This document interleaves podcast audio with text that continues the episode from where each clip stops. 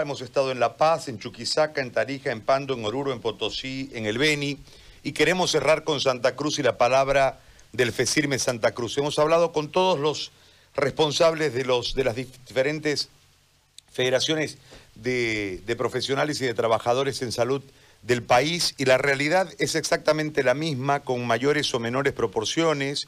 Se ha catalogado de un holocausto sanitario lo que estamos viviendo. Eh, de una catástrofe. En fin, los médicos y los profesionales le han puesto diferentes títulos a lo que están viviendo en cada una de las regiones. Yo quisiera que usted, por favor, nos cuente la realidad cruceña eh, que entiendo por el índice de contagio y por el déficit de ítems históricos eh, de más o menos 9.000, 11.000 ítems más o menos, no debe ser muy distante a, aquellos términos de holocausto, a aquellos términos de desastre eh, sanitario. Eh, yo le consulto esto, la contextualizo para no cortarla y para escucharla, cuál es la, la realidad en este momento, que la hemos venido palpando, es cierto, pero que, insisto, creo que es absolutamente importante puntualizar desde acá que las responsabilidades son históricas, no por eso van a hacer una excepción con los que hoy coyunturalmente dirigen el país, que son también parte del conflicto y lamentándolo mucho no han sido parte de la solución. Yo la escucho, doctora, y le agradezco muchísimo por eh, habernos eh, aceptado este contacto. Realmente la palabra holocausto es pequeña, catástrofe es pequeña. ¿Por qué? Porque lo que estamos viviendo aquí en Bolivia y principalmente en Santa Cruz es una matanza. Porque se están muriendo nuestros cruceños por una inequidad social llevado por un pasado histórico como el MAS. El MAS llegó a, tener el presidente Evo Morales el cinismo de decir, porque ese es un cinismo de una ignorancia atrevida contra el pueblo cruceño de decir que hacer canchitas era hacer hospitales. Eso realmente fue un insulto a todos los bolivianos cuando nos dijo eso. ¿Y qué hicimos los bolivianos? Nada.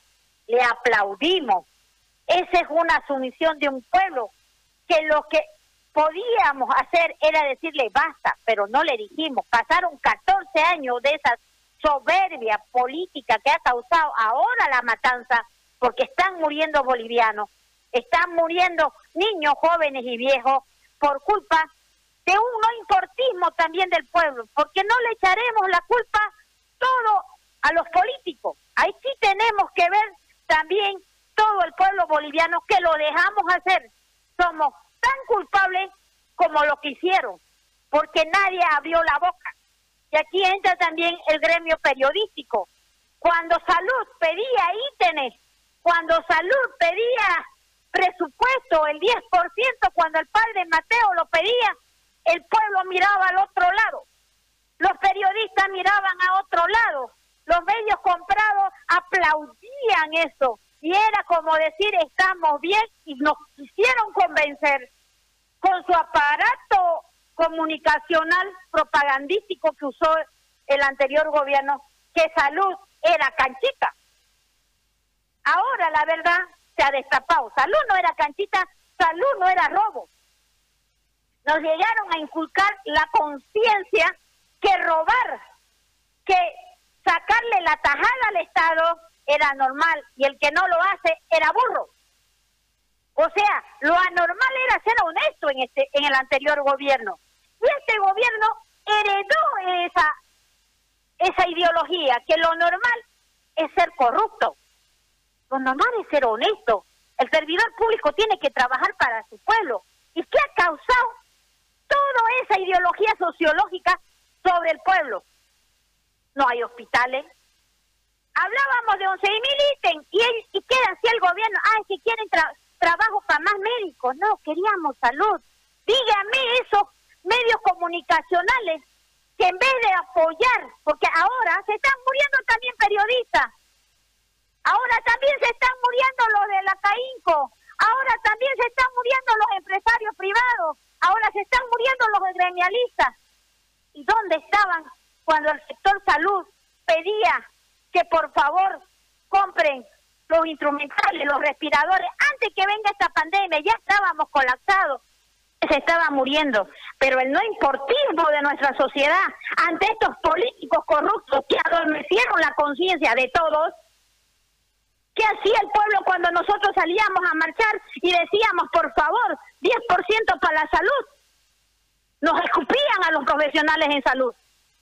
En vez de apoyar porque estábamos peleando por su salud.